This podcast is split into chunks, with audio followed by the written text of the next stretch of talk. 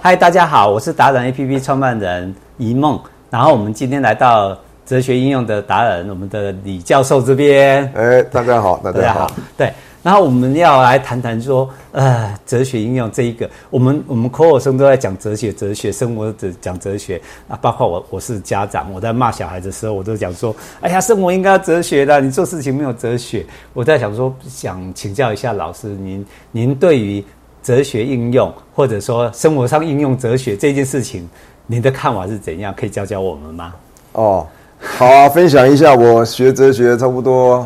四十多年的时间哈，对哲学的一种体会啦。哲学是这样子啊，哲学它呃刚开始的时候是起于我们对于这个世界的好奇嘛，是哦，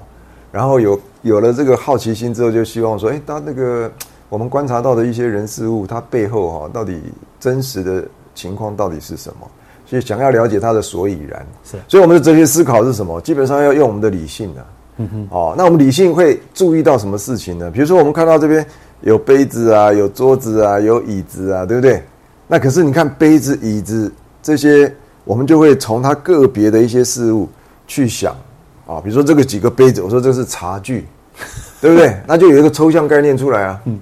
然后桌子、椅子这些个别的东西，嗯我们就说，哎，这个是什么家具？有没有？又抽象概念出来啊？对。那我们看到张三、李四、王五、赵六，男的、女的、老的、少的，嗯哎，我们说这个叫做人。对，有没有？所以哲学啊，第一个就是要从个别的事物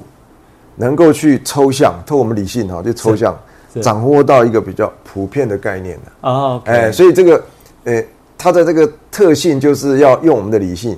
那我们用这个理性去了解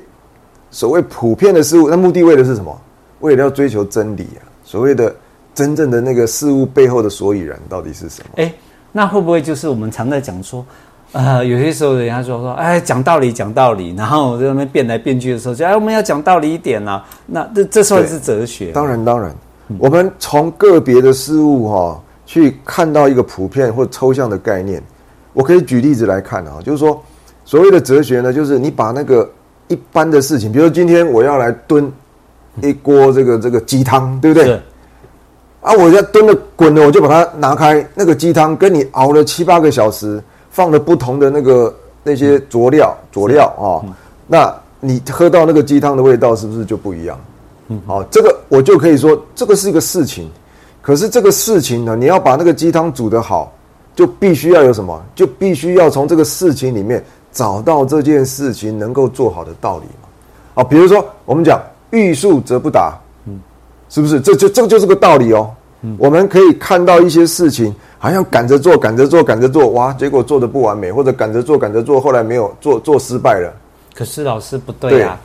我们常常碰到的问题是是说，对呀、啊，你你叫我那个呃炖那个鸡汤，那我对也是一样的炖料包都进去，里面八样材料啊，那对我只是炖一个小时啊。那老师对你是也一样的材料啊，你炖了八个小时啊，那我们的差别，我我照你的方法、啊，只不过时间比你短一点那、啊还不是能吃？我们对常听到是这样，对不是对？是生活上是人是就在是辩是解是这个，是这个问题出在哪里？就是你那个好吃的程度哈、你要去细致的去分辨的话，你看那些鸡汤有炖的那个变成像牛奶一样啊，白色的，是还是说你是清汤，而且几个油浮在上面，哦，你说你炖的时间，还有你下的功夫，你的火候，嗯两个不一样，吃的感觉就不一样。所以我们通常就是说，一件事情它有一个道理，但是这个道理哈、我们如果只要能吃，那你这个道理煮开了就能吃啊。 OK 是不是？对嗯可是如果你说要煮的好吃，那就另外一个层次的道理啊。就像我们说读书的时候，嗯哎，有的人是有读，但是没有读到啊；有的是读到了，没有读进去啊；有些人是读进去了，结果没有读通。是所以哦，你要看一个事情，你是要从这个事情里面找到什么层次的道理。嗯，那不同层次的道理嗯运用在不同的生活层面。是哎，就是说，如果你希望一件事情做得很精致，做得很好，慢工出细活，嗯是啊，你做出一个艺术品，它的价值可能这个价值连城，对。对不对？你草草率率的就给它拼拼凑凑啊，削一个这个这个什么木雕啊，你就草草的交卷，那、你的成绩就很低啊。是对，你说我也完成了作品啊，我我的对，好，也许我们记得国中的时候有那个，好像公益课嘛，哈、对要雕一个手指啦，啊，有的人雕的乱七八糟啊，那成绩就很低啊。有的慢慢雕，慢慢雕啊，把指甲什么都弄出来，哦，那他的成绩就很高。那为什为什么一个成绩高，一个成绩低？那里面有道理啊。啊，你慢慢从这一件事、两件事、三件事、四件事，你就会发现到说，哦，原来慢工出细活，一分耕耘一分收获，这个就是所谓的道理。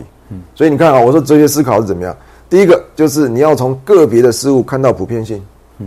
第二个，你要从事情里面找到事情里面的道理，而且道理呢有不同的层次。是那我们要有运用哲学的话，就是说，那我们掌握到不同层次的道理，要在生活的哪些层面上来加以运用？而且通常我们都会有一种拿到一个一个层次的道理，就以为它是绝对普遍。比如我刚刚讲的“欲速则不达”，是有的时候在某些事情上有那个时间的紧迫性，嗯，你非得在那个时间内完成哦，你还是要尽快的去做哦，你不能因为说反正欲速则不达哈、哦。那我就慢慢写，我我学生那个那个有的时候那个论文哈、是写太久了，超过时间了。他说他说慢工出细活，没有有些时候，所以我的意思是说啦，呃，我们从事情里面掌握了某些道理，这个道理往往是相对普遍，嗯，它不是绝对普遍，所以我们必须要有一个分辨的能力。我们在这件事情上，或者在这些事情上找到的道理，要运用在相类似的其他事情上。那不同层次的道理用在不同层次的事情上，这样子 OK 事情才会做得成功。啊 OK，呃，我必须帮年轻人讲讲话，因为老师跟我都有小孩啊，我们在想一个问题。我觉得年轻人现在最最讨厌的是家长或长辈讲一件事情，就是我们没有耐心啊，对不对哈？然后不嗯慢工出细活，他觉得说现在的人都这样啊，对不对？他们很喜欢用这句话来讲，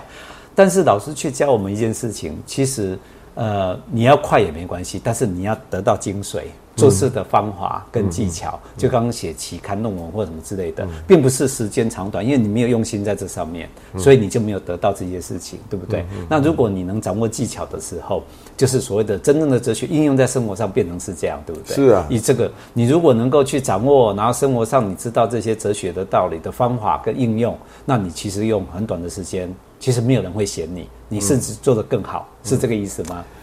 如果年轻人喜欢快的话，哈、我们也可以告诉你们一些很快的道理。不过你真正要应用、要熟练、要把它这个融会贯通哈、它你会慢慢发现还是需要很长的时间。我把我一个好朋友啊，他讲的无有五步啊，跟你们分呃享，分享。赶快写起来哦！第一个有原则不乱啊，哦，是不是？太有了，赶快记笔记，有哎原则不乱，看看你有什么原则，比如说人跟人之间有一个平等的原则对，有尊重的原则，对有真诚的原则，考试不要作弊啊，是不是？有原则不乱啊，我心里面很笃定嘛，嗯，我该怎么做就怎么做，是，哎，第二个要有目标，嗯，就不怕，哦，有目标就不怕，对 OK 因为年轻人很很很很多时候哈、对嗯他就是目标哈、飘忽来飘忽去。对好，我们讲说成功的人是怎么样？成功的人哈、目标不变，方法常变啊。为什么、嗯哦，OK 你要达到目标，你要有不同的路嘛，是你要有灵活嘛，对你要有应变的能力嘛。所以你的目标不变，可是失败的人常常是哈、嗯他方法不变，目标 常变，是不是？哦赶快记下来，赶快记笔记。哇，这对个啊很重对要，很啊，对啊，经对典哎哈啊，来是啊，原所以我在这让你们想想，第一个是什么？有原则则不变，不乱啊，不乱，有原则不乱，有目目标标不怕不怕，嗯，哦，然后呢，有计划啊不忙，哦，因为你已经有计划笃定了嘛，因为你你这个计划是根据你的目标啊，是设定的方法啊，是是不是？